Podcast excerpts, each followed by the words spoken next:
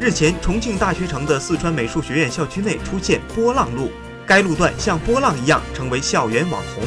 不少学生经过时都会在此停留玩耍。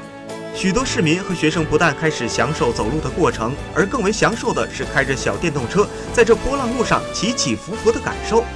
如果车辆经过波浪路的时候速度快一点，就像是坐过山车一样，让人心惊肉跳。